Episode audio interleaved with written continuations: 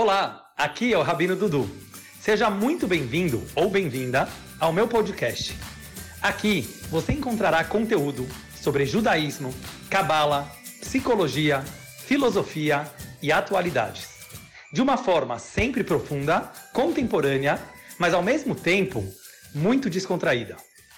Espero que você goste da viagem.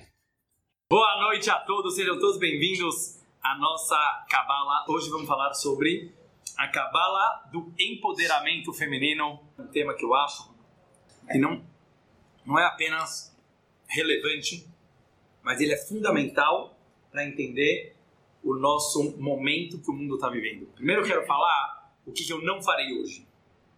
Eu não me posicionarei nem a favor e nem contra movimentos feministas. Meu objetivo não é político e muito menos é ideológico. Eu acho que todas as linhas sempre têm pontos positivos e pontos negativos. Quando a pessoa é muito radical para um lado, às vezes ela acaba não enxergando o outro lado. Mas sempre nas minhas aulas de cabala, de judaísmo, eu tento mostrar um terceiro lado, digamos assim.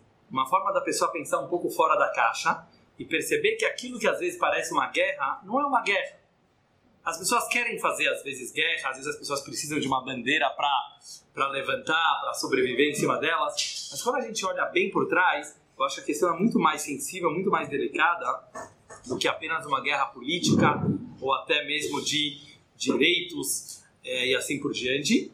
Então eu queria hoje entrar, como a gente sempre faz, na essência do feminismo, na essência do que significa a, essa transformação que é real ela não é mais uma teoria, ela não é uma ideologia. Existe uma transformação real que está acontecendo no mundo de hoje, mas eu acho que é uma, uma diferença que está acontecendo no nosso mundo real em todas as áreas da vida. Por quê? Porque não tem a mínima dúvida que a mulher ela conquistou um espaço que ela não tinha antes em toda a história da humanidade. E esse espaço e essa independência, e alguns chamam essa emancipação que as mulheres estão tendo na nossa geração, ela tem muitas consequências ela tem consequências nos relacionamentos, certo? Ela tem consequências nos casamentos. Ela tem consequências numa família, na construção de uma família.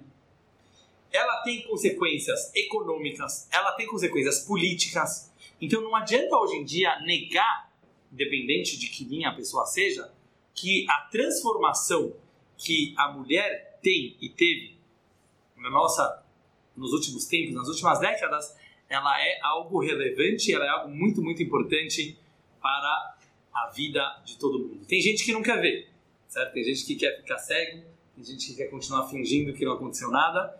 Eu acho isso uma grande pena. Eu queria começar falando para vocês uma pequena história.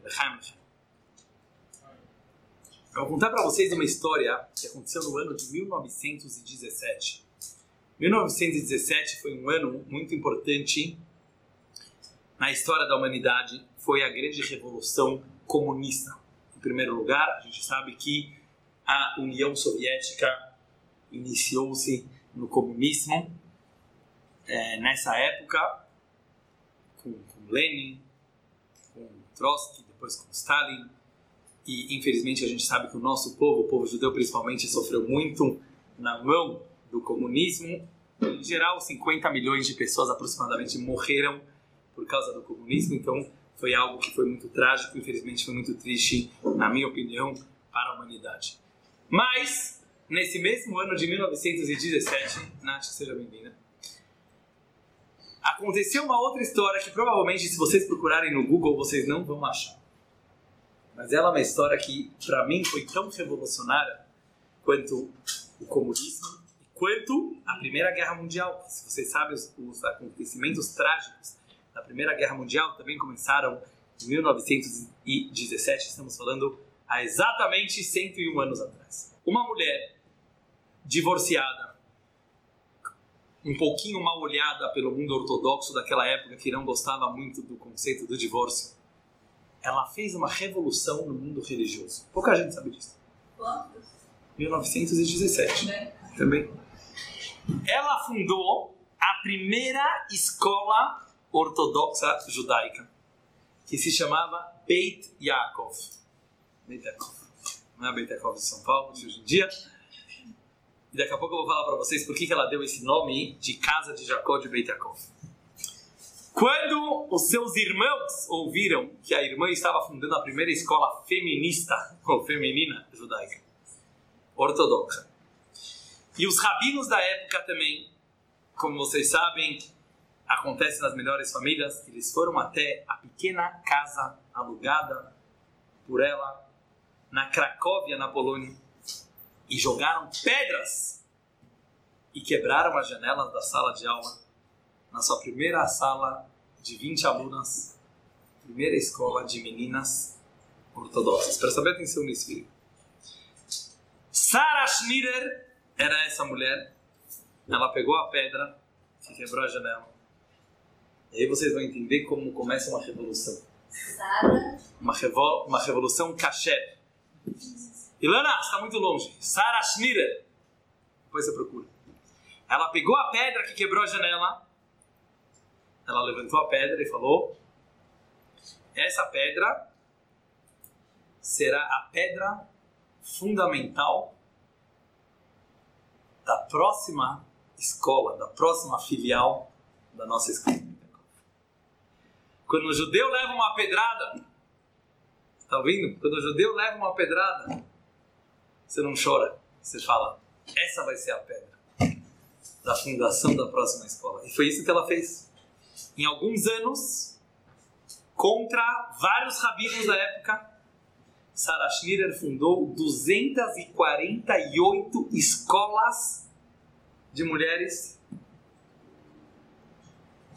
por toda a União Soviética. Grandes mestres racídicos, grandes rebes começaram a apoiar ela e falaram que ela tinha toda a razão e que chegou a hora da mulher não ficar apenas na cozinha e não ficar apenas bela recatada do lar e não ficar apenas cuidando dos filhos, mas em primeiro lugar, a mulher tem direito de estudar a Torá, a mulher tem direito de aprender o judaísmo. E hoje em dia, pelo mundo inteiro, a gente tem um montão de escolas Beit Yaakov, e Beit Rivko, e Beit Ruchel, e várias outras escolas com nomes é, femininos. Por que, que eu estou contando isso aqui para vocês? Um pequeno exemplo de uma mulher que foi atrás de seu sonho, ela casou de novo, ela precisou fugir para Viena por causa da Segunda Guerra Mundial. Infelizmente, 12 anos depois da fundação da primeira escola Bitiakov, tivemos a Segunda Guerra Mundial, onde essas escolas foram todas destruídas, todas fechadas, e o sonho dela poderia ter acabado. Mas não acabou. Alguns anos depois, em 1942, muitos judeus conseguiram fugir para os Estados Unidos e fundaram novamente a primeira escola Beit Yaakov das Américas.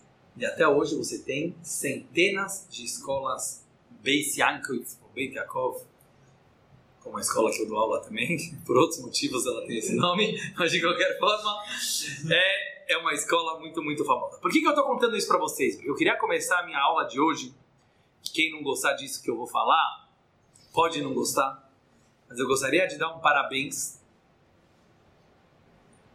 com lágrimas nos olhos, eu estou falando de todo o coração, para todas essas mulheres do judaísmo e fora do judaísmo, que lutaram nos últimos 100 anos e mais do que 100 anos para a mulher parar de ser uma pessoa de segunda classe. Nós, homens, precisamos saber disso. Durante milhares de anos, a mulher foi jogada para escanteio. Na sociedade, na política, na economia. Daqui a pouco a gente vai ver se a religião judaica concorda com isso, daqui a pouco. Mas que o fato é que as pessoas olhavam para a figura feminina como alguém que precisava ficar escondida, ficar na dela. Isso é um fato. E graças a mulheres corajosas, mulheres de força, mulheres revolucionárias, isso mudou. E elas foram atrás de seu sonho, e, e conseguiram hoje as melhores posições em empresas, você tem várias CEOs mulheres, melhores notas nas escolas e universidades, podem procurar isso que eu estou falando agora no Google e vocês vão encontrar. Mulher tira melhores notas que os homens Talvez porque os homens ficam olhando para as mulheres, mas eu não vou entrar nisso aqui agora. Mas, inclusive, em escolas religiosas, inclusive em escolas ortodoxas, o nível de aprendizado das escolas femininas é muito maior do que das escolas masculinas. E isso aconteceu na política, e, e, as mulheres vão ter mais lugares na política. Eu quero contar um segredo: isso aconteceu também no mundo judaico, cada vez mais. Eu não sei se vocês sabem, mas uma das grandes novidades e revoluções do Rebbe de Lubavitch, estou falando uma coisa de 60 anos atrás, foi que a mulher precisava pegar cada vez mais espaço dentro da divulgação do judaísmo. Eu já contei para vocês, eu próprio já presenciei Beit Rabads pelo mundo, no qual o marido faz um discurso meia boca, e depois a mulher se levanta na mesa de Shabbat e dá um show. Ela sabe falar melhor que o marido, ela que vai falar. Eu conheço o Beit Chabad, eu conheço a sinagoga, assim, cada vez mais a mulher pegou espaço e isso foi um grande, grande incentivo do Rebbe de Lubavitch, muito antes do que o feminismo que a gente conhece hoje. Por que, que eu estou falando isso para vocês? Porque eu quero mostrar e, e trazer hoje para vocês, não é minha opinião e não é minha ideologia, mas que a visão da Kabbalah e a visão milenar do judaísmo é que chegaria o dia no qual a mulher ia pegar o seu verdadeiro espaço. E isso não é uma guerra dos sexos, isso não é uma briga entre o homem e uma mulher, justo pelo contrário. Cada homem da nossa geração tem que ter orgulho que isso está acontecendo, tem que ter prazer e felicidade de ver isso acontecendo, porque isso é um dos grandes sinais dos tempos melhores que nós estamos atingindo, da época de Mashiach, inclusive, conforme eu vou trazer agora para vocês a Torá. Mas primeiro lugar, um grande lechaim para todas as mulheres do mundo e para todas as mulheres, principalmente, que, que lutaram e que lutam para ter esses direitos que delas foram negados por milhares de, de anos. Lechaim, lechaim. Deixando agora um pouco essa história de lado, eu queria fazer para vocês algumas perguntas. Aparentemente, o judaísmo parece um pouco machista. Vocês concordam? O judaísmo parece machista. Quem aqui já foi numa sinagoga? Todo mundo, certo? Você vai numa sinagoga, principalmente uma sinagoga ortodoxa. Quem faz tudo? O homem.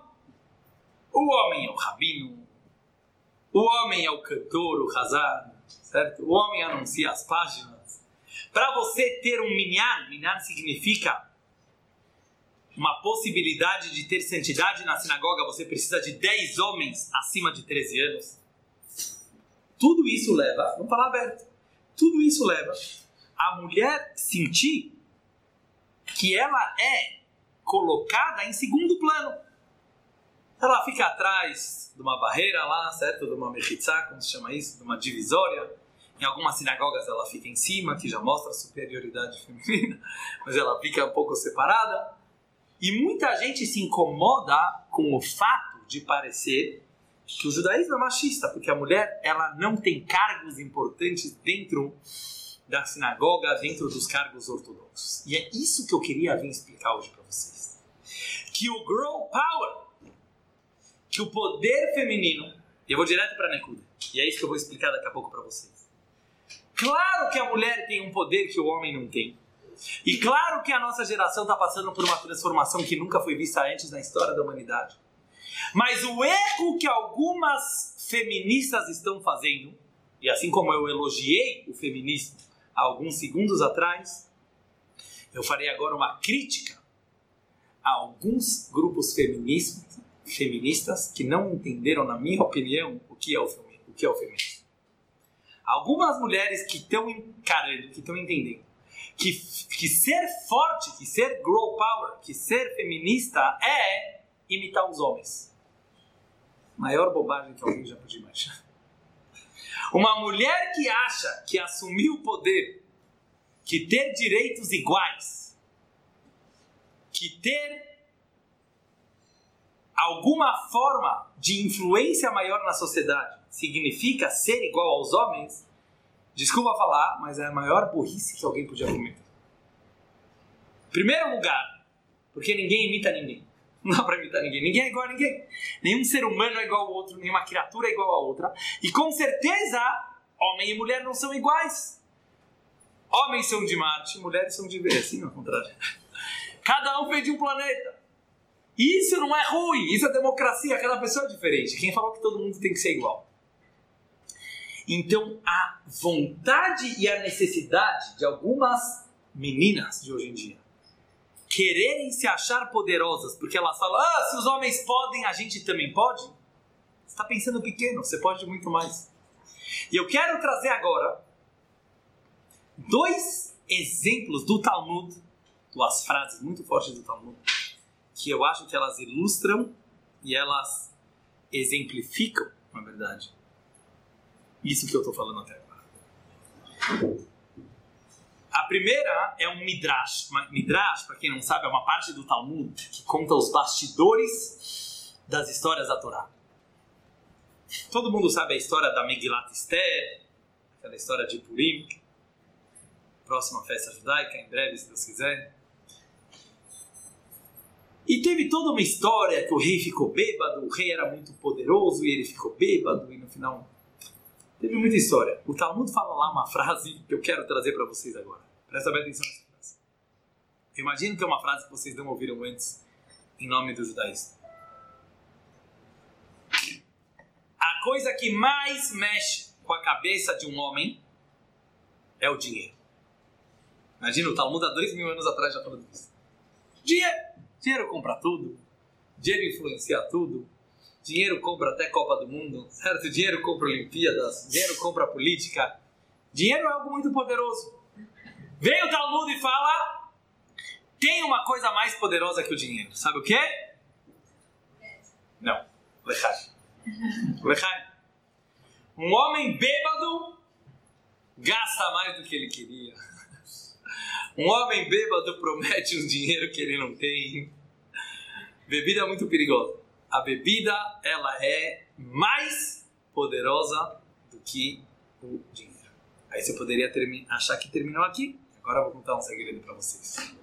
Sou eu que estou falando, são sábios do Talmud. Diz o Midrash: tem uma coisa que ganha da bebida. Sabe quem ganha de uma, de uma boa bebida? Uma mulher que você está apaixonado. Uma mulher que você gosta, deixa o bêbado sóbrio. ele pode ter tomado gin tônica, ele pode ter tomado um shot de tequila, pode ter tomado um vinho. Mas na hora que aparece uma mulher poderosa na frente dele, a bebida passa o efeito. Olha que interessante, o Talmud há dois mil anos atrás. Ou seja, existe algum poder na mulher, que a gente vai analisar na aula de hoje, que de acordo com o Talmud, mexe mais com a cabeça de um homem do que o dinheiro e do que a bebida. E não faltam histórias, vocês já viram em filmes, em outros lugares, de mulheres que deixaram o cara de, mulheres que realmente conseguiram deixar um homem completamente fora de si. Mas vamos entender como isso pode ser usado para o bem, como isso é algo é, judaico também. Vou trazer mais uma frase muito polêmica do Talmud, que à primeira vista as feministas vão querer me matar. Diz o Talmud, diz a Gemara, Eizeu Ishak Sheirah, quem é uma mulher boa? Quem é a mulher kasher? Sheirah, quem é uma mulher boa? Responde o Talmud, Haossá Retzon Bala, aquela que faz a vontade do marido. Existe uma frase mais machista do que essa? Helena, posso ser preso com essa frase hoje. Quem é uma mulher boa? Aquela que faz a vontade do marido. Todos os machistas devem ter gostado dessa frase. Porém, Vem o Rebbe de Lubavitch e ele fala: Vocês não entenderam a frase? Vocês entenderam? Vocês não entenderam a Gemora? A gente tem que ler de novo e a gente tem que ler literal. Não está escrito que a mulher boa é aquela que cumpre a vontade do marido. Isso em hebraico seria Hamekayemet Retzon Baala. Aquela que cumpre a vontade do marido. Não é isso que o Talmud falou. O Talmud falou que uma boa mulher é aquela que faz a vontade do marido. Osar Etzon Baala. O que, que quer dizer isso? A mulher, ela fabrica a vontade do marido.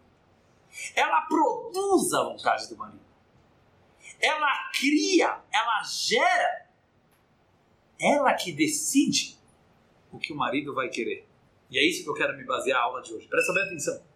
Se você lê literalmente o Talmud, você vai entender que a definição de uma mulher é que ela tem um poder intuitivo, inconsciente, misterioso. Muito importante essa palavra. Ela não entra na guerra, ela não compete, ela não luta de igual para igual, porque ela tem um poder muito maior.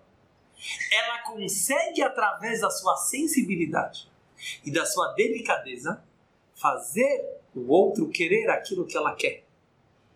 Isso não é manipulação, como muitos podem estar pensando. Ixi, aquela mulher é uma cobra, certo? Alguns gostam de falar isso. Você pensou nisso? Fala a verdade. Você pensou nisso. Aquela mulher é uma cobra. Eu achei que eu que estava mandando em casa. Na verdade, ela estava me manipulando. Aquela mulher é uma. Claro, só pode ser uma cobra. Mas ela tem que saber se ela vai ser uma cobra do bem ou se ela vai ser uma cobra do mal. Vamos entender isso hoje, porque é uma coisa muito bonita. Porque o homem também tem isso. O que a gente vai ver no final? Não tem uma guerra dos sexos pelo judaísmo, não é? Quem é melhor, o homem ou a mulher? O homem também tem esse dom da sensibilidade. O homem também tem esse dom do inconsciente. Mas na mulher isso é mais revelado, na mulher isso é mais forte. Estamos, de acordo com a Kabbalah, na era do feminismo, a era de Aquário. Não vou entrar agora tanto em astrologia, mas todo o conceito da época de Mashiach é que a gente vai começar a fazer a vontade de Deus não por obrigação, não por força, mas sim de uma forma orgânica, de uma forma natural. E esse é o poder da mulher. Através da sua psicologia, através da sua intuição, conseguir o que ela quer. E é muito bom você conseguir o que você quer, sem precisar brigar. Você mostra para o outro que é bom para o outro também. E é por isso que diz o Talmud sobre a era messiânica: mitzvot beteilot avô. Quando o Mashiach chegar, os mandamentos divinos serão anulados. Vocês sabem que tem essa frase? Está escrito que quando o Mashiach chegar, as mitzvot, as ordens da Torá, serão anuladas. Perguntam todos os comentaristas: Ah, isso que é Mashiach? Liberou geral? Quando o Mashiach chegar, eu posso fazer o que eu bem quiser, eu posso comer o que eu quiser. Vem o racidismo e fala, não, você não entendeu. O que, que o Talmud quer dizer? Quando o Moshiach chegar, não vai mais precisar de mitzvah. Os mandamentos divinos não serão mais mandamentos. Quando você precisa mandar? Quando tem súditos. Quando tem alguém que não quer cumprir a tua vontade, você precisa mandar. Quando o mundo entender que a Torá é gostosa, quando o mundo entender que a, entender que a Torá é prazerosa. Não precisa mais de mitzvah, porque o mundo vai cumprir o judaísmo de uma forma orgânica, de uma forma natural. E é isso que eu quero entender hoje com vocês, que a verdadeira força da mulher, e agora eu quero falar em palavras não apenas religiosas e ortodoxas, eu quero mostrar no mundo mesmo, que se as meninas entenderem que a transformação que está acontecendo no mundo, ela é fenomenal, ela é incrível, mas ela não pode ser desviada ela não pode ser distorcida numa questão de imitação, da pessoa achar que poder é imitar o outro que já tinha poder. Ao contrário, você é muito mais poderosa. Por que você quer? Você tem o poder de fazer a vontade do teu marido. Que possamos entender isso de uma forma melhor. Então, para entender isso, eu quero trazer uma ideia nova para vocês. Talvez vocês nunca ouviram quando Deus foi outorgar a Torá para o povo de Israel. Tem um versículo nos Dez Mandamentos, famosos Dez Mandamentos na Parashat Yitro, está escrito assim na Torá.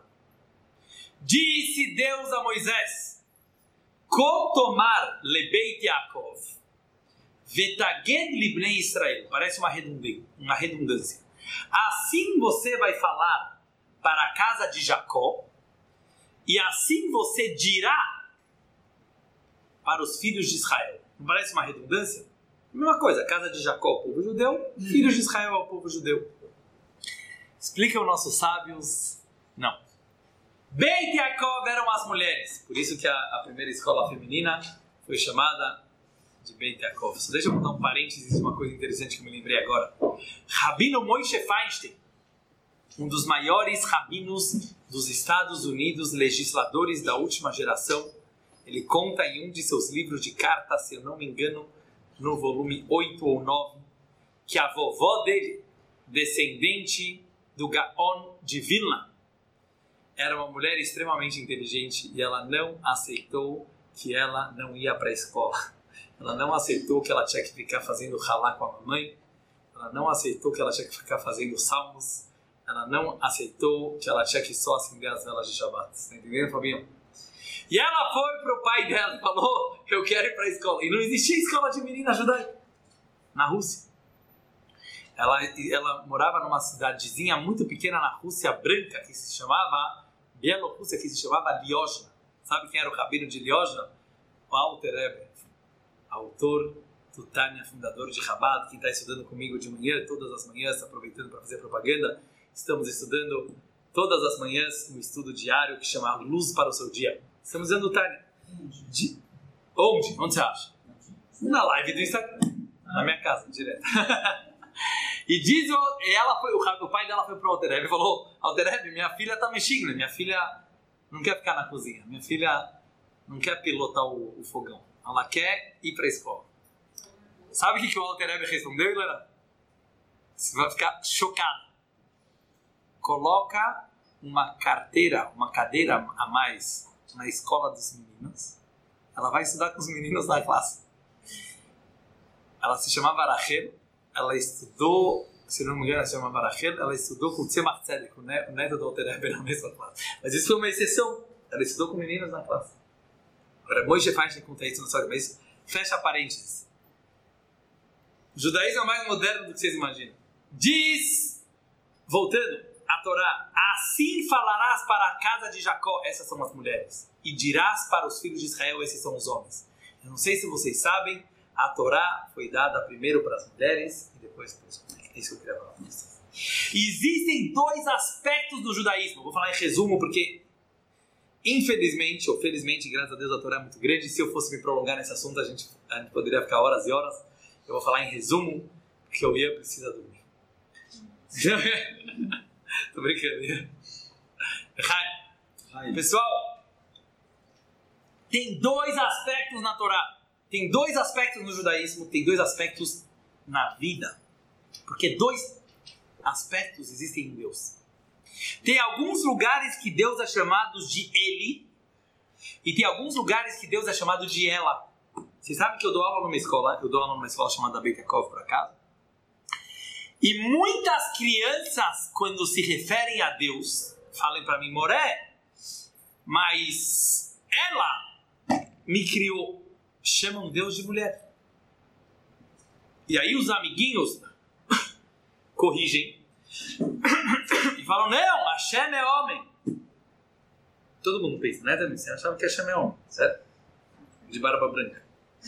Igual o Papai Noel. Você acha que Hashem é homem? E eu falo, não, ela tá certa. Você acha que Hashem é homem ou mulher? Hashem não é nem homem, nem mulher. Quer chamar Hashem de ela? Chama. E isso não é uma invenção do Rabino Dudu. Isso é uma invenção do próprio judaísmo. Tem lugares que Deus é chamado de Ele. Por exemplo, Hakadosh Baruch Hu. Bendito seja Ele, no masculino. E tem lugares que Deus é chamado de mulher. Por exemplo, Shekhinah divindade. E é isso que eu quero explicar hoje para vocês. Deus mesmo se dividiu em aspecto masculino e feminino. Porque é tão importante no judaísmo, não apenas para a construção de uma família, mas para a gente entender a própria vida, que nós temos em cada um de nós um aspecto masculino, um aspecto feminino. Freud já dizia isso, mas muito antes de Freud, a Torá já falava isso. Nós temos um lado masculino e nós temos um lado feminino. E é isso que eu quero explicar para vocês qual é a diferença. Existem duas denominações Shalom que a Torá usa. Tem lugares que você vai encontrar no Tanakh. Está balançando mais que eu. E tem lugares. Normalmente as pessoas reclamam que eu estou balançando muito. Fábio está balançando mais que eu. Ai, Fabinho. Mais uma Tem lugares que a Torá é chamada de Torá Emet. A Torá da verdade. Está escrito no Tanakh, nos profetas, Yevakshu Torá Emet Yevakshu Mipihu. A Torá verdadeira vocês vão pedir da sua boca. Mipihu é no masculino em hebraico. O rei Salomão, que entendia muito de mulher, como a gente sabe. Como a gente sabe, Felipe? Muito bom, teve mil mulheres. Ele fala no famoso cântico que ele fez elogiando as mulheres, que se chama Eshet uma mulher virtuosa. Ele fala Torah Hesed Aleshonah. A Torá da bondade estava em sua língua. Ou seja, a Torá é chamada no feminino a Torá da bondade. Existe a Torá da verdade, existe a Torá da. Calma, o que eu falei primeiro? Existe a Torá da verdade, obrigado, Ari. Existe a Torá da bondade. E eu quero entrar nisso agora com vocês, porque isso aqui é fundamental para entender a época que nós existimos. O que é mais importante na vida? Fica normal. O que é mais importante na vida?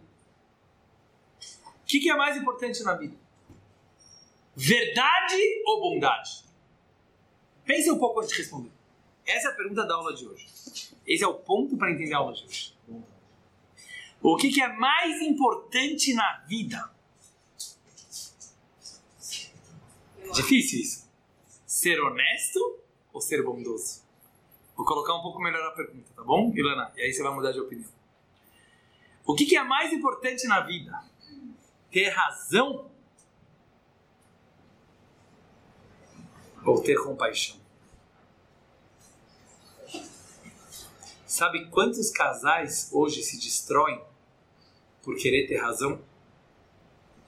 Sabe quantas amizades hoje se destroem por querer ter razão? Sabe quantos relacionamentos hoje caem por água abaixo? Porque você não concordou comigo? Quem é você para o outro concordar com você? Desculpa falar.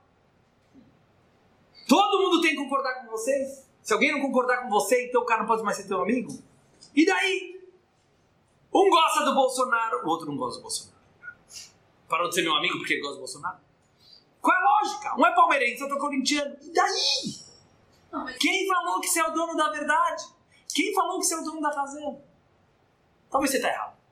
Talvez daqui três anos você vai descobrir que você estava errado. Valeu a pena perder aquela amizade porque você descobriu que você estava errado?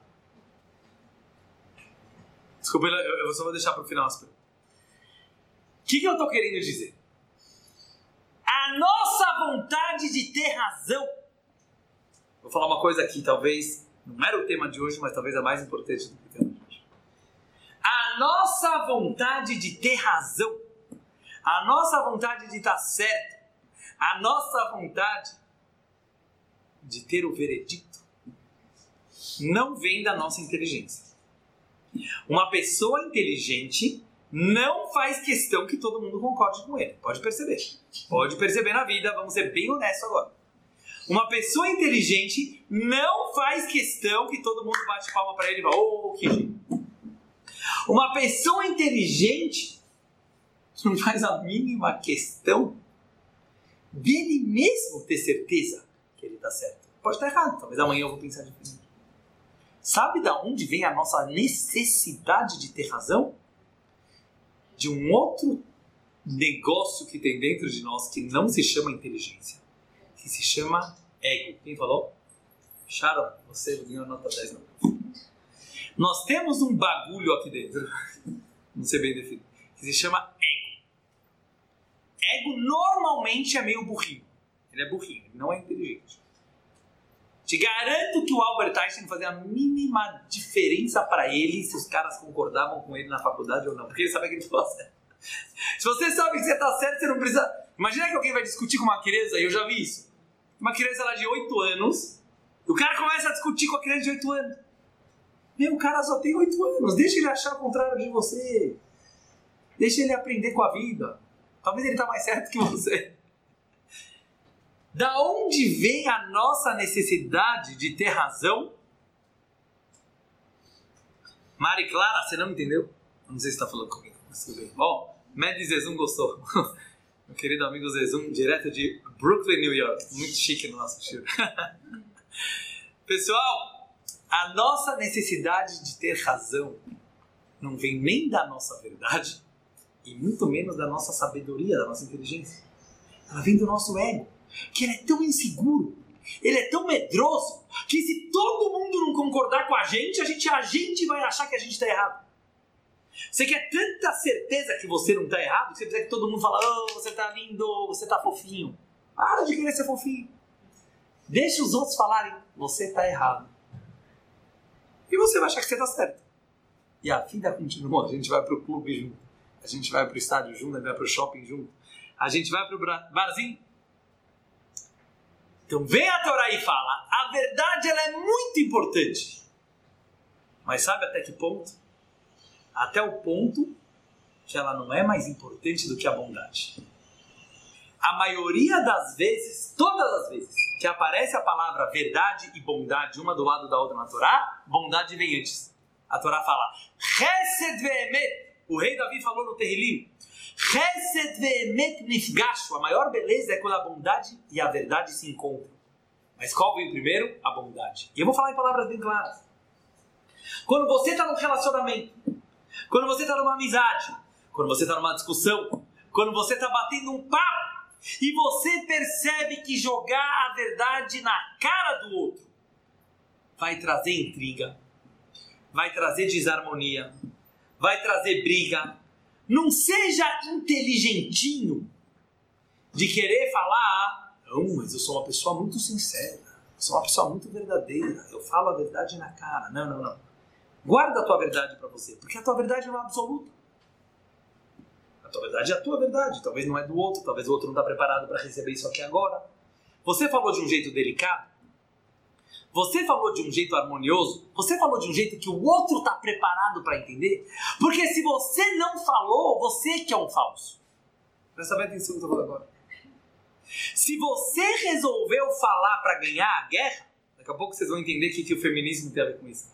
Se você falou isso por competição, se você falou isso para mostrar para o outro que você é mais inteligente, que você é mais lógico e racional, que você tá certo, sabe quem é o bebê aqui? É você. Você é o bebezão. Que entendeu que o outro não está preparado para a tua verdade e mesmo assim você quis jogar na cara. Então vem o judaísmo e fala, sabe quem é o maior verdadeiro? O bondoso. Porque ele conseguiu entender que nem sempre a verdade de todo mundo é igual. Que nem sempre todo mundo está no mesmo momento da vida. Que nem sempre todo mundo capta a verdade com a mesma intensidade e com a mesma medida. Isso são as mulheres. A inteligência que as mulheres tiveram por milhares de anos e os homens não tiveram. E por isso os homens guerrearam, e os homens quebraram o pau, e os homens intrigaram, e os homens competiram tanto nos grandes impérios, os romanos, os gregos, Esparta e Atenas, e etc. E mesmo dentro do judaísmo, linhas rabínicas, linhas religiosas, esse quer ter razão, aquele quer ter razão. Isso é coisa de homem. Por isso, no judaísmo até hoje, se você quer saber qual é a tua linha ideológica, sabe como vai? Pelo pai. Sabia, Felipe? Você quer saber se você acha que é nazi ou faradi? Quer saber que time você joga? Pergunta pro papai. Agora, você quer saber quem você é? Judeu vai pela mãe. Não vai pelo pai. Essência vai pela mãe. Essência vai pela mãe. Chiminho vai pelo pai. Essência vai pela mãe. As mulheres sempre entenderam intuitivamente que é mais importante manter uma família unida, que é mais importante saber se relacionar, inteligência emocional, inteligência intuitiva, do que se achar inteligentinho e ganhar uma discussão. Eu acho que isso é a época que nós estamos vivendo hoje. O mundo está começando a perceber que a guerra não vai levar nada. Que ideologias diferentes não são mais importantes, nem para a direita e nem para a esquerda. A gente já falou isso sobre a cabala das eleições, mas não vou entrar nisso aqui agora. E é isso que a Torá fala. Torá temete dos homens. É muito importante a honestidade, a sinceridade. Isso tem mais a ver com os homens. Mas se você quiser Torá Hesed, se você quiser a Torá da bondade, você vai para a mulher. E agora eu vou contar um segredo para vocês. Né?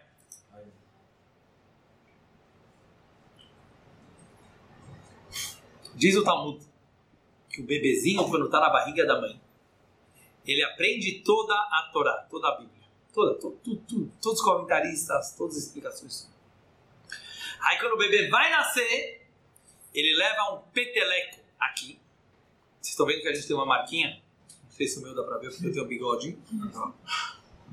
Você tem um buraquinho aqui. E quando o anjo dá um peteleco, você esquece toda a. Eu sempre me perguntei, sendo assim, por que, que os japoneses também têm isso? Será que eles também estudaram a Torá na barriga da mãe? Boa pergunta, não? Quando eu falei isso pro meu rabino, ele quase me deu um peteleco. Mas a pergunta é boa, não é boa? Todo mundo tem. Porque talvez todos os seres humanos estudaram a Torá na barriga da mãe. Alguns estudaram toda a Torá, alguns estudaram as sete leis universais que pertencem a todos os povos.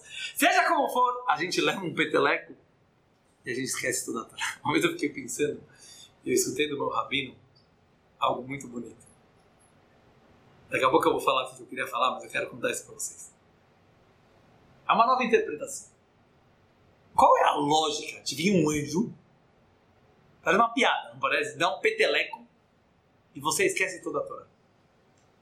Eu vou falar para vocês qual eu acho que é o maior ensinamento Muitas vezes a gente aprende coisas bonitas em casa. A gente aprende amor, a gente aprende carinho, a gente aprende valores, a gente aprende religião. A gente aprende harmonia, a gente aprende muita coisa bonita. Mas a gente leva um tapa da vida.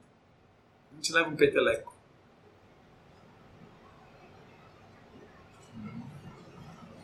E às vezes esse peteleco vem daquele que a gente menos espera.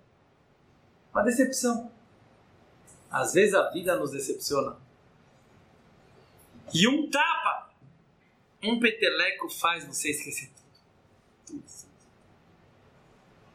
E quando eu falo um tapa, não precisa ser um tapa físico.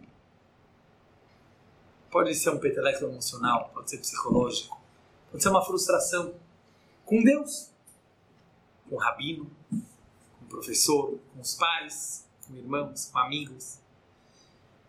E muita gente, pessoal, abandona o judaísmo e abandona a religião não porque ele estudou pouco, não porque ele não acreditava, mas porque ele levou um peteleco. Eu acho que isso é uma lição que a gente aprende do anjo.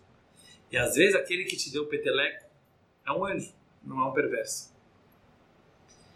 Às vezes acontece que mesmo uma pessoa do bem, uma pessoa que aparentemente era boa na tua vida, ele te levou. Mas fecha o parênteses, eu só queria falar um parênteses. Como que é importante o carinho, como é importante uma pessoa acolher a outra. Eu acho que a maioria das pessoas que abandonam Deus e abandonam a religião não é por falta de fé, nem por falta de provas, nem por falta de inteligência. Mas é falta de encontrar o seu lugar, é falta de amor, é falta de carinho.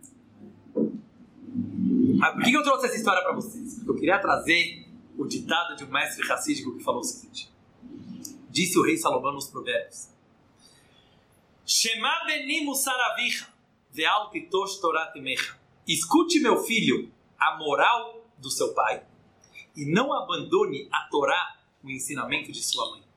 Você vê que tem duas diferenças aqui. O rei Salomão era muito gênio. Olha como ele falou. Ele, escuta, meu filho, a moral do teu pai. Ele usa a moral com o pai. Torá com a mãe. Para o pai ele falou: escute, aprenda. Para a mãe ele falou não abandone. Qual é a diferença? Explica o mestre racídico. Em breve nós vamos terminar, mas prestem bem atenção. Tem um tipo de aula que você vai. Tem um tipo de rabino que você vai. Tem um tipo de mestre que você vai. E ele fala: Shma Beni, escuta meu filho, escuta meu irmão. O que, que eu quero te contar? Como se ele fosse melhor do que você.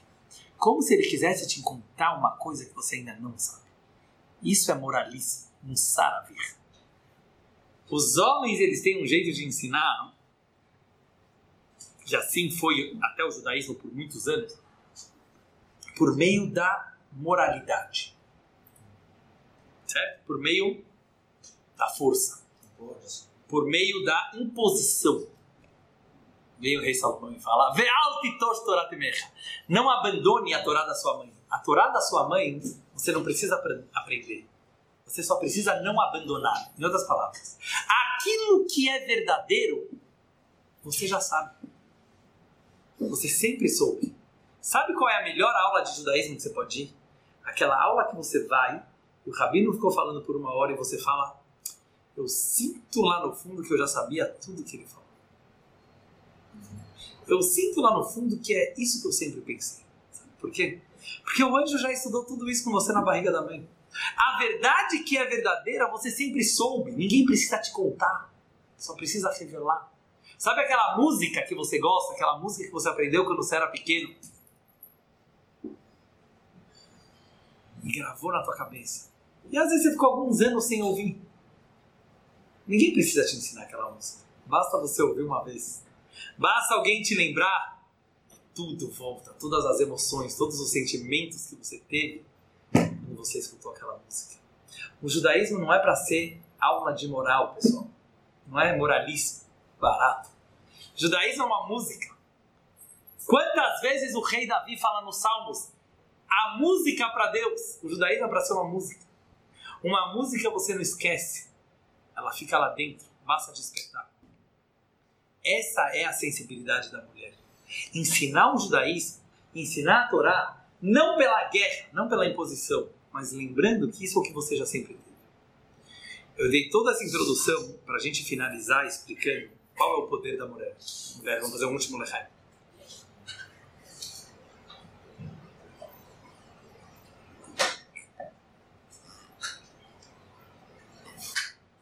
Poder da mulher que a nossa geração está descobrindo cada vez mais. Ele é o poder do mistério, ele é o poder da intuição, ele é o poder da sensibilidade. E agora eu vou falar uma coisa mais forte. É o poder que vem da fragilidade e da vulnerabilidade da mulher. Isso que muitas feministas não entenderam. Desculpa que eu vou falar aberto. Muitas mulheres não entenderam que elas não precisam mudar de time, que elas não precisam mudar de natureza para ser feminista, para revelar o poder das mulheres. Justo pelo contrário. Você vai imitar o homem, você vai entrar na mesma coisa que já teve até agora. Guerra e mais guerra e mais guerra. Sabe qual é o maior poder do ser humano? Sabe por que a mulher faz a vontade do marido? Sabe por que o Midrash falou que uma mulher conquista o homem mais do que a bebida? e mais do que o dinheiro? Porque quando você tem coragem de mostrar a tua fragilidade, quando você é vulnerável ao outro, quando você consegue ser sensível e estar do lado do outro, nada é mais poderoso do que você. Você ganha a guerra não pela força, não pela imposição, não pelas armas, você ganha a guerra porque o outro fala: Você é tão verdadeiro, você é tão sensível, você me entende melhor do que eu mesmo. Como eu posso lutar com você? Pronto, você ganhou a guerra. Não pela força, porque você estava lá. Então, para que tentar imitar se a tua força está justamente, eu vou usar essa palavra, na tua fragilidade? Não fragilidade de ser uma pessoa fraca que os outros pisam em cima. De jeito nenhum. como eu falei no começo da aula. Parabéns para todas as mulheres corajosas que enfrentaram e lutaram pelos seus direitos e lutam até hoje. Mas no final das contas, e eu vou fazer agora um apelo para todas as mulheres do mundo, em nome da Torá, não percam a sua feminilidade, não percam a sua sensibilidade, porque é isso que o mundo está precisando, é isso que os homens estão precisando aprender. Quando a gente consegue revelar uma amizade verdadeira, uma sensibilidade verdadeira, um choro verdadeiro, nós não ficamos mais fracos, nós ficamos mais fortes. Eu vou contar um grande segredo agora para vocês, que poucos sabem. Quando um homem se casa pela Torá, ele muda de nome. Como falar marido na Torá? Você sabe? Balo. Muito bom, very good. Bal. Ele era Ish, ele virou Bal. Quando uma mulher se casa, como que ela se chama? Hã? Hã? Ela é noiva. Muito bom, Ilana. Você acertou. Mulher não muda de nome. A mulher solteira. Agora as feministas vão gostar. A mulher solteira e a mulher casada continua se chamando Isha. Por que será? Por que, que o homem, quando casa, vira marido? E a mulher, quando casa, continua sendo chamada de mulher? Agora eu vou contar para vocês o que a Kabbalah fala sobre isso. Homem quer ser o dono da casa, quer se impor, quer mandar, quer falar. Uma mulher, ela sempre será uma mulher. E ela tem que ser conquistada a cada dia.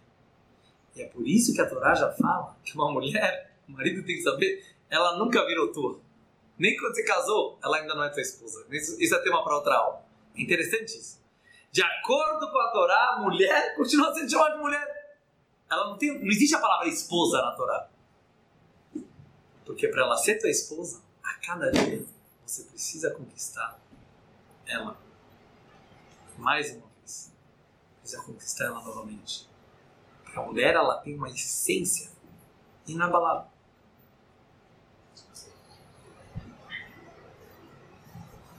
Vamos finalizar a aula de hoje. E agora vamos direto ao ponto. Mostrando para vocês, eu perguntei no começo, será que o judaísmo é machista? E vocês vão entender que é justo o contrário. Peguem, quem sabe, um pouquinho de Bíblia.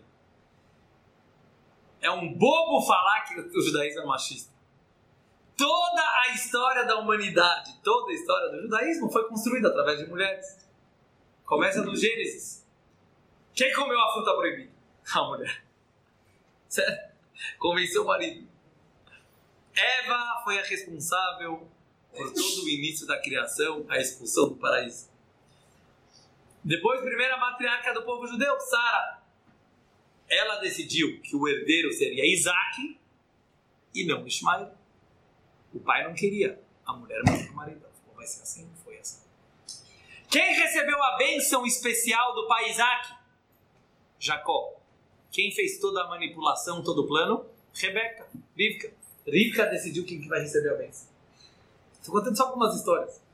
Raquel e Leia fizeram todo um plano para enganar Jacob. Jacob achou que casou com Leia. Desculpa, achou que casou com Raquel. Na verdade, ele casou com Leia. Raquel passou os sinais para Leia para saber com quem que ele estava dormindo na cama. Naquela época não tinha eletricidade. Ele achou que ele casou com uma mulher, ele casou com. Eu estou te falando literalmente, pega a Torá e lê. E vocês vão ver que a mulher, ela decidiu todo o destino do nosso povo. Passa mais um pouco.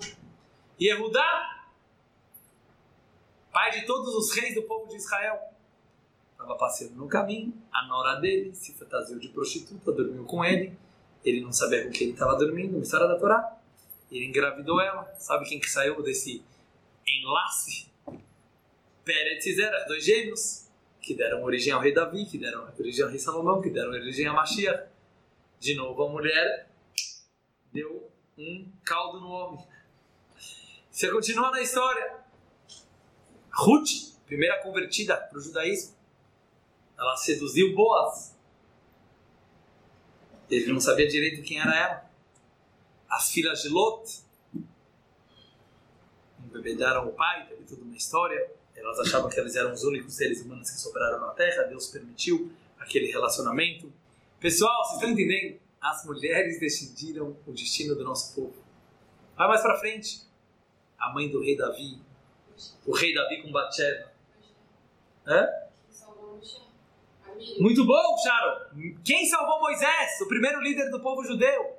Filha do faraó, que estava se banhando no rio. Quem fala que o judaísmo é machista simplesmente não estudou Torá. Esther, a grande heroína da história de Purim. Débora, primeira profetisa do povo de Israel. Já falei da Ruth, primeira convertida, Ruth. Por que, que eu estou falando isso para vocês? Porque as mulheres elas fizeram toda a história do nosso povo Na surdina. na surdina. Essa que é a palavra. Elas fizeram sem aparecer, porque quem é bom não precisa aparecer. Quem é bom faz escondido, quem é bom faz intuitivamente. E elas conseguiram, de verdade, guiar toda a história do povo judeu de uma forma oculta. Mas chegou a hora de sair do armário. Literalmente. Sair, chegou a hora de se revelar. Isso é Mashiach. A época que as mulheres elas começam não querendo imitar os homens, mas querendo mostrar que o verdadeiro poder do ser humano não está na sua força, mas está na sua fragilidade. Não está no seu poder, não está na guerra, mas está na sua vulnerabilidade. Em saber se colocar do lado do outro, em saber se colocar na empatia. Muito obrigado pela palavra. Eu vou começar, eu vou terminar com uma piada. Ó, fala. Mulher não precisa de tefilim, tarim. Ó. é, Vou responder a pergunta do Felipe. Por que, que a mulher não tem tantas mitzvot? Muita gente pergunta isso. Por que, que a mulher não tem tantos cargos na sinagoga? Por que, que a mulher não tem tantas posições? Homens têm muitos mais mandamentos. Homens colocam tefilina, homem coloca talita, homem coloca kippah, homem tem rabino, homem ganha cargos na sinagoga. Ah, eh, Homens têm muitos, muitos e muitas eh, costumes e tradições e mandamentos. E muitas mulheres se sentem pior por causa disso. E eu vou te falar mais ainda. Com isso eu vou responder para você a pergunta. Você sabe que a mitzvah de ter filhos é uma obrigação do homem. A mulher não tem obrigação de ter filhos. Eu pegar literalmente na lei judaica, a mulher não tem obrigação de ter filhos. E o homem tem obrigação de ter filhos. Não é um absurdo? A mulher, que é tão maternal, que é tão.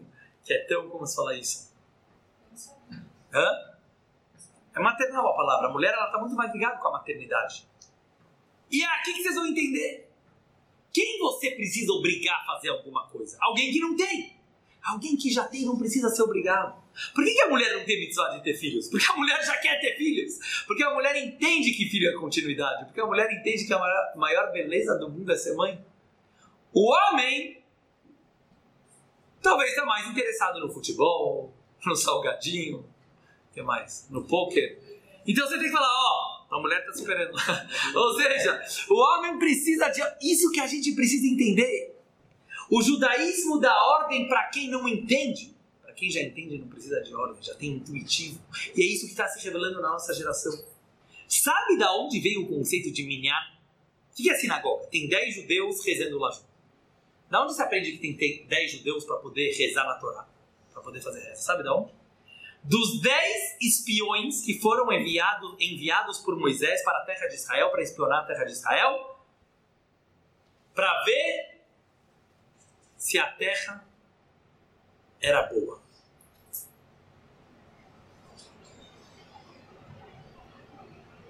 Para ver se a terra era boa. Eles voltaram e falaram mal de Israel. São dez perversos, bosta. E lá a Torá usa pela primeira vez a palavra Eida, uma comunidade. Daqui os sábios interpretaram, ah, uma comunidade são dez pessoas. Eu pergunto para vocês, meus queridos alunos, não tinha um lugar mais bonito para aprender a Torá, o conceito de minyan? Dez perversos que falaram Lachonará, que falaram maledicência sobre a terra de Israel. De lá nós aprendemos que precisa de dez judeus para poder rezar na Torá. Um dos comentaristas falam, sabe qual foi o erro de Moisés? Vocês vão achar engraçado, mas é um comentarista real Torá. Que ele mandou 10 homens e não 10 mulheres. Primeiro feminista da Bíblia. Falou, devia ter mandado 10 mulheres, elas não iam falar mal de Israel, elas iam ter essa sensibilidade. Ou seja, os 10 espiões foi um pecado masculino. Eles começaram a competir entre si, eles acabaram brigando, eles acabaram falando mal de Israel. Por isso o homem precisa de sinagoga. Vou falar uma coisa muito forte. Lógico que mulher pode ir para a sinagoga também. Mas homem precisa muito mais de sinagoga. Mulher sabe rezar sozinha. Mulher já tem sua conexão com a Shem sozinha. Mulher não precisa de cargo para ser religiosa. Mulher não precisa amarrar coisa no braço para ser religiosa. Mulher não precisa botar aqui para se lembrar de Deus. Mulher entende que Deus está dentro de cada coisa da natureza. Vocês estão entendendo? Por isso o homem precisa de 613 lembretes que existe Deus. Mulher não precisa. Então o motivo que tem tantos cargos e tantas rezas e tantas mitzvot para homem é porque o homem está mais ligado com esse aspecto masculino da imposição. E a mulher, ela está mais ligada com a intuição. E por isso a mulher pode ir na sinagoga, mas ela não precisa ir na sinagoga ela já descobre. E eu quero finalizar nossa aula de hoje falando uma coisa muito do coração e muito forte, que eu acho que define tudo que a gente falou até agora. Quando a Torá diz Kotomar lebeit Israel, a Torá está falando duas formas de comunicação divina. Existe Deus falar para você. E existe Deus falar através de você. Essa é a transformação da nossa geração. Um, um, existe dois amigos, pega duas pessoas. Pega duas pessoas, pega um relacionamento. Eu posso falar com você. Ou eu posso falar através de você. Eu vou explicar bem claro o que eu estou querendo dizer. Presta bem atenção que aqui está Necuda e está o ponto da aula de hoje. Quando eu falo para você, não vai entrar. Não vai entrar. Sabe por quê? Porque eu estou querendo te ensinar. Eu estou querendo ser superior, mesmo inconscientemente. Eu estou querendo te dar lição de moral. Quantas vezes na vida você chega para um amigo, às vezes fala, ó, oh, deixa eu te ensinar como se faz. O cara não quer aprender como se faz. Doutrinar, uma boa palavra. Depois existe poucas pessoas, e as mulheres têm mais esse dom, de falar, não para você, mas em você, através de você. A verdadeira psicologia faz você falar sozinho. Revela para o outro o que, que ele quer, não o que, que você quer. Isso é a Torá temer, isso é a Torá das mulheres. As mulheres elas vieram revelar um aspecto da Torá que não é imposto, que Deus não precisa mandar, que Deus não se impõe. Deus é gostoso, Deus é prazer, Deus é a vida. Judaísmo é você conseguir estudar a Torá, qualquer área da Torá, e você falar: é isso que eu sempre acreditei, é isso que eu sempre fui, é isso que eu sou. Esse é o dom das mulheres. Nisso as mulheres vão conquistar o mundo. Who run the world? Quem que manda no mundo? As mulheres. Mas não porque elas vão se impor, não porque elas vão ser mais poderosas. Ao contrário, porque quem manda no mundo é quem não quer mandar. Quem decide as coisas é aquele que consegue mostrar para o outro. A Osara de Balá, quem é a boa mulher, ela fabrica a vontade do outro, ela fabrica a vontade dos seus filhos. Ela não manda nos filhos, ela faz o filho querer aquilo que ele quer de verdade. Ela faz a pessoa querer aquilo que ela é de verdade. E essa é a verdadeira Torá feminista e com orgulho eu falo, os homens também, nós temos que começar a revelar o aspecto feminino da Torá, que é a Kabbalah. A Kabbalah é uma palavra feminina. A Kabbalah. A mística da Torá é o lado feminista da Torá. É o lado não de imposição, é o lado que a gente cumpre o judaísmo por prazer, porque nós somos isso. Eu vou terminar com uma pequena piada, que eu acho que ela é muito séria. Uma vez chegou um casal, um terapeuta de casais, e falou Terapeuta, tá dando tudo errado. Nós estamos casados há 18 anos e nosso casamento está acabando, tá dando tudo errado. Ele falou, por quê? O marido falou, eu não sei explicar, ela que está insatisfeita. Pergunta para ela. A mulher falou, olha, quando a gente casou, a gente fez um combinado. A gente fez um combinado. Que as grandes decisões iam ser minhas. E as pequenas decisões iam ser dele. Aí o terapeuta falou: não. Vocês cumpriram? O marido falou: Claro, a gente cumpriu. O que, que são as grandes decisões? Se o Irã vai poder ter uma bomba nuclear, o que, que vai se fazer no Oriente Médio para decidir a paz do Oriente Médio? Gabi Sofietti, seja bem-vinda, direto de Marselha. Se quem vai ganhar Libertadores esse ano? Onde vai ser a próxima Copa do Mundo? Quem vai ser o próximo presidente dos Estados Unidos? Essas decisões eu deixei para minha mulher. As pequenas decisões do dia a dia. Quais são as pequenas decisões? Onde a gente vai morar? Onde nossos filhos vão estudar? Quantos filhos a gente vai ter? Essas pequenininhas decisões são minhas. E ela não está respeitando. O terapeuta falou, agora eu entendi. Às vezes a gente acha que as grandes decisões são aquelas que não tem nada a ver com a gente, certo? Quem vai decidir? A Índia, o Oriente Médio, a China. Agora, o que eu queria trazer com essa pequena anedota é uma coisa muito séria. E é isso que a gente entender. O motivo que as mulheres não têm tantos cargos, tantas ocupações ortodoxas e religiosas, não é porque elas valem menos. Ao contrário, isso é coisa pequena. Isso é coisa pequena. Minha, não minha. Rabino, não rabino. Lê não leu a toira. Para de se preocupar com. Isso Hashem deixou para os homens. Isso Hashem deixou para os homens. Quem vai falar melhor na sinagoga, quem vai falar pior na sinagoga. As grandes, the big decisions, as grandes decisões, isso está com a mulher. Continuidade do povo judeu, está com a mulher. Sensibilidade, está com a mulher. Educação dos filhos. Quem hoje consegue, quem hoje consegue educar bons filhos? Construir prédios, pessoal, é facílimo. Construir aviões, facílimo. Construir. É, é bonito, é legal escrever livro, facílimo. Educa um filho. Educa um filho no caminho certo. The big decisions. Hashem entregou para as mulheres. Claro que as mulheres, como eu falei no começo, hoje em dia, graças a Deus, estão conquistando o mundo. Elas também são engenheiras. Elas também são pilotas de avião. Pode ser até presidenta. Pode ser até boas posições nas sinagogas, como eu falei, várias sinagogas que eu visitei, as mulheres devagarzinho estão dominando intuitivamente, inconscientemente, sem guerrear. Não pegando o seu espaço. Mas a, a, nunca se sinta diminuída, nunca tenta competir com os homens. Por quê? Porque isso é small things. Isso são pequenas coisas. O que você quer ser rabino? O que você quer ser rabino? Para que você quer ser rabino? Para que, que você quer ser casado? Para que você quer ter?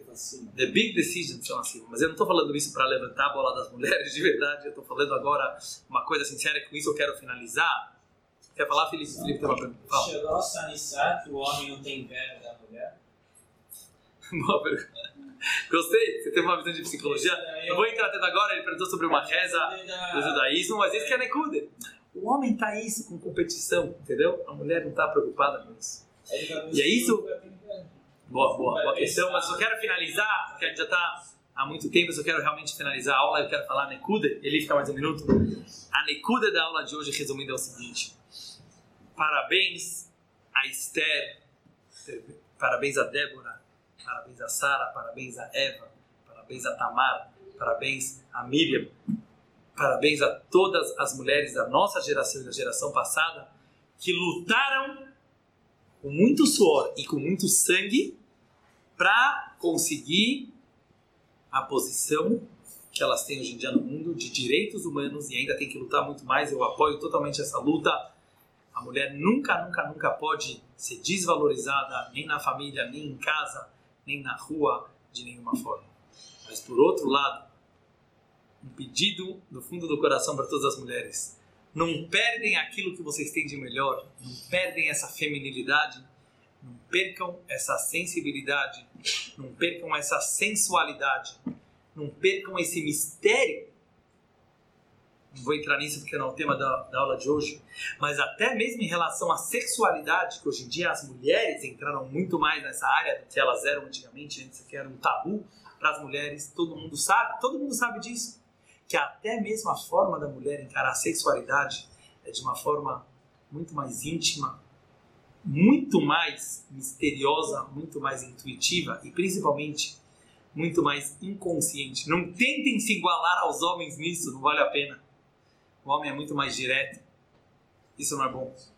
Essa indireta das mulheres, esse mistério das mulheres, é isso que te dá o poder. Então não percam isso de jeito nenhum, não tentam se igualar aos homens, justo pelo contrário. Somos nós que, com orgulho e com prazer, estamos começando a aprender que através da vulnerabilidade, através de saber abrir o coração, através de amizades verdadeiras, através de se conectar com Deus, não por obrigação e sim por prazer, que a gente consegue revelar essa Shekhinah, essa divindade, essa Kabbalah, esse lado, esse aspecto feminino do judaísmo e de Hashem. E através disso nós estamos conseguindo, se Deus quiser, fazer desse mundo um mundo muito melhor para todo mundo, sem guerra dos sexos. Não existe uma guerra entre homens. Quem acha isso é uma ilusão total. Não existe uma briga entre homem e mulher. Mulher que acha que não precisa de homem, homem que acha que não precisa de mulher. Isso é uma infantilidade, uma grande infantilidade. A maior beleza está no paradoxo. Claro que a mistura entre o masculino e o feminismo está toda a beleza. Então não tornem isso uma guerra, não tornem isso uma briga, justo pelo contrário, que a gente possa revelar em cada um de nós como a beleza está na mistura, na contradição e nos paradoxos da vida. Um grande beijo a todos, obrigado por participarem. Escolha! Muito obrigado por ter me acompanhado nessa jornada. Acesse os meus canais Rabino Dudu no Spotify, no YouTube, no Instagram ou no Facebook para continuar desvendando os mistérios dessa longa viagem que se chama vida.